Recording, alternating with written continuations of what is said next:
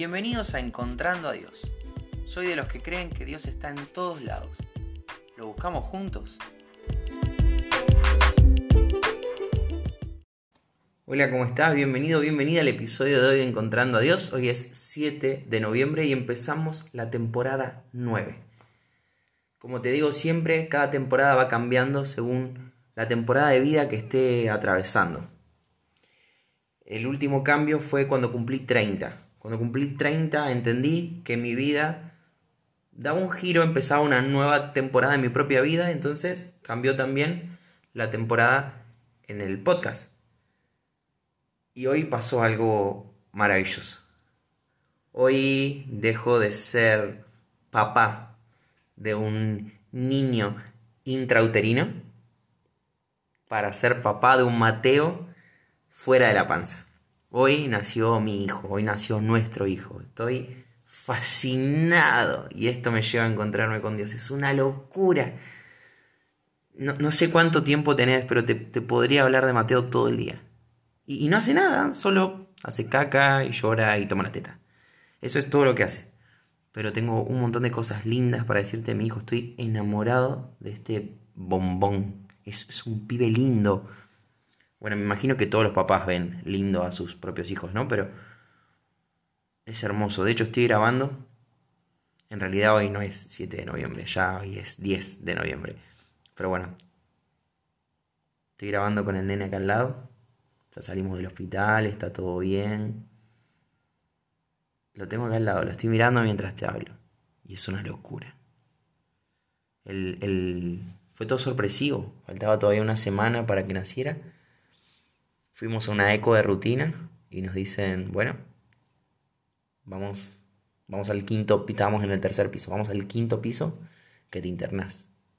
¿Cómo que me interno? Veníamos de rutina. Bueno, no. Hay que sacar a este bebé ya. Gracias a Dios todo bien. Era el momento que Dios eligió que sea el mejor. Era, era como tenía que darse. El bebé está súper saludable. Estuvo dos días en el hospital siendo monitoreado.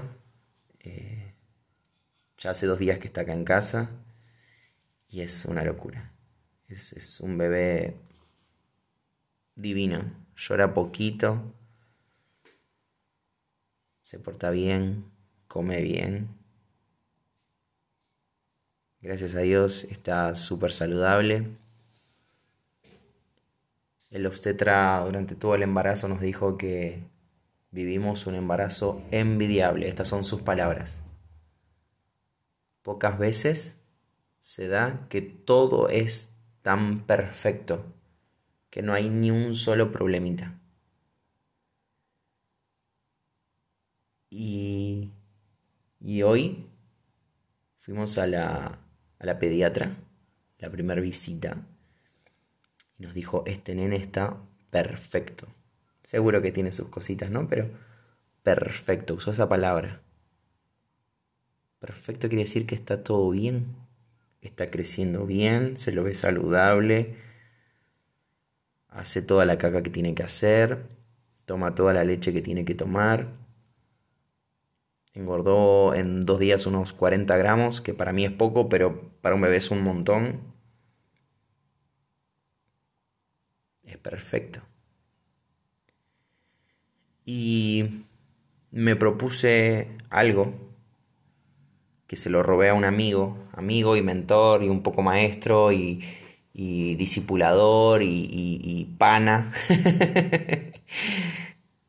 Tengo un amigo que cuando fue papá me dijo, descubro en mi relación con mi hija cómo es Dios con nosotros. Y esto fue hace unos siete años atrás. Yo todavía no era papá, todavía no estaba casado, pero eso me quedó marcado en la cabeza. Y bueno, me propuse, por ejemplo, en mi noviazgo, en ese momento estaba de novio todavía, me propuse en mi noviazgo ver esto. ¿no? El, paralelismo de, de Jesús como novio, la iglesia como novia, Ay, acaba de hacer un gemidito, ¿lo escucharon? Jesús como novio, la iglesia como novia y ese deseo de volverse a encontrar. Y ahí me encontraba Dios. Después me casé con André. Y también fui intencional en, en ver a Dios en mi relación de marido y mujer. Y cómo va a ser cuando la iglesia se una a Cristo, estos dos novios que realmente se vuelven a encontrar para ser uno solo. Y, fui intencional en ver a Dios en mi relación con André, que nada que ver. André está caída, yo estoy caído, eh, nos falta mucho para ser como Cristo, para ser perfectos. Pero sin embargo es, es una probadita de esa relación perfecta. Y, citando a Elías, esta persona que, que quiero un montón y, que me dio esta, sin saberlo, él solamente estaba contando una experiencia, pero sin saberlo me daba un, una clase de vida muy grosa, me propuse lo mismo, en, en ver a Dios como padre y a mí como hijo, en mi relación imperfecta de padre con Mateo, también imperfecta como hijo. Y es una locura. La verdad es que, me vuelvo loco. Realmente me vuelvo loco. Estoy viviendo un momento fantástico. Estamos viviendo un momento fantástico. Es, es, es increíble el hecho de que Dios nos confíe una vida tan pequeñita en las manos para que lo cuidemos, para que le enseñemos, para que lo, lo disciplinemos, para que lo amemos y lo llenemos de besos también. Es muy loco, es muy loco. Pero Dios es así con nosotros. Te quiero leer algunos versículos que, que nos muestran a Dios como Padre, que nos revelan a Dios como un papá perfecto y nosotros como, como bebitos, como hijos el Salmo 103, 13 dice, Tan compasivo es el Señor con los que le temen como lo es un padre con sus hijos. Esta palabra temer habla de un profundo respeto, habla de, de un miedo reverente, de saber que estás adelante de alguien que, que tiene poder sobre tu vida. Ese es el, temor al que se refiere esta palabra. Pero el Señor es muy compasivo con aquellos que se acercan a Él sabiendo que su vida depende de Él. Y esto es igual que un hijo. Si yo no alimento a mi bebé, no va a durar mucho en esta tierra. Si yo no lo abrigo, se va a enfermar y se va a morir. Si yo no lo llevo a vacunarse, si, si deja de, decide de pronto dejar de, de darle el pecho, si lo dejamos tirado por cualquier lado, si llora y no lo atendemos, este bebé depende de nuestra compasión, depende de nuestro amor, depende de la atención de papá y mamá.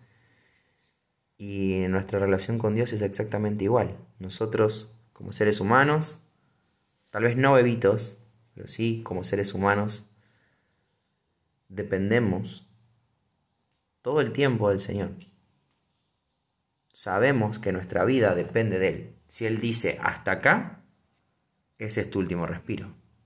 Pero si Él dice un día más, lo vas a vivir. Son 24 horas más de gracia, 24 horas más de, de, de vida, porque Él así lo quiso. Pero el Señor es compasivo. El Señor es amoroso. Primera Juan 3, 1, la primera parte del versículo, dice, tan compasivo es el Señor con los que le temen como lo es un... Ay, acabo de leer el mismo versículo, perdón. Primera Juan 3, 1 dice, fíjense qué gran amor nos ha dado el Padre, que nos llame hijos de Dios, y lo somos. ¿Dónde se ve el amor de Dios? En que nos hace sus hijos. ¿Dónde se ve el amor de Dios? En que a pesar de ser enemigos de Dios, Jesús murió por nosotros y a partir de ahí podemos ser hechos hijos de Dios. Y a partir de ahí somos adoptados. Jesús como el primero de muchos hermanos.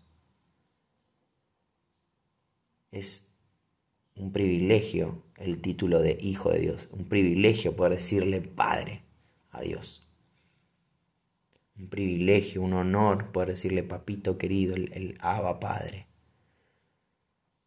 No merecemos esto, pero somos hijos de Dios porque hemos recibido el amor de Dios. El último versículo que te quiero compartir está en Proverbios 3, 11 y 12. dice, Hijo mío, no desprecies la disciplina del Señor, ni te ofendas por sus represiones, porque el Señor disciplina a los que ama, como corrige un padre a su hijo querido. Esto también es muy loco. Muchas personas cuando sienten la, la disciplina del Señor, cuando escuchan el no de Dios, se alejan. Esto no es lo que yo quiero, yo quiero que Dios me diga que sí a todo. Yo quiero que Dios me bendiga y me vaya genial en todo. Y de pronto Dios dice, esto no. Muchas personas se alejan. Ahora este versículo dice que la disciplina del Señor, que la represión del Señor, es porque nos ama como un papá que le tiene que decir a su hijo que no, como un papá que le tiene que explicar a, su criatura que eso no le conviene, y a veces con un grito fuerte, ¡No! No puedo gritar mucho porque está el bebé durmiendo. ¡No! Y a veces hasta con un chirlito en los dedos, ¡No se toca! ¡No te conviene!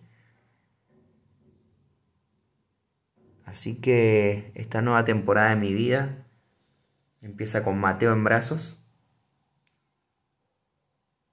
empieza redescubriendo el amor de Dios como Padre perfecto y yo como un hijito que lo necesita a diario para sobrevivir.